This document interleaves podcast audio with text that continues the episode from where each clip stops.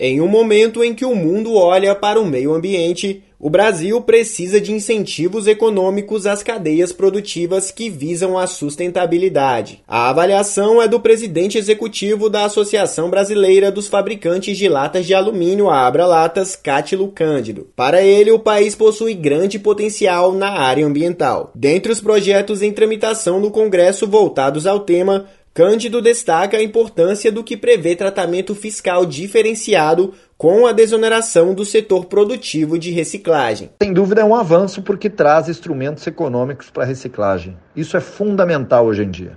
A proposta, sim, pode estimular a formalização das atividades relacionadas à reciclagem, potencialmente pode aumentar, inclusive, a arrecadação federal, sim, e, ao mesmo tempo, uma diminuição dos gastos públicos, principalmente na utilização de materiais e produtos recicláveis e reciclados. O projeto autoriza o aproveitamento de créditos de PIS e COFINS na aquisição de materiais que compõem as cadeias produtivas de reciclados, ou seja, o abatimento de custos na cadeia de produção. Para o deputado federal Zé Silva, do Solidariedade de Minas Gerais, a aprovação da medida é de extrema importância diante do desafio global de utilizar bens de consumo e, ao mesmo tempo, buscar meios sustentáveis de produção para garantir a sobrevivência do planeta. Exonerando os materiais reciclados através do, do imposto, de, de crédito presumido, é, especialmente as prestadoras de serviço é, ligado à logística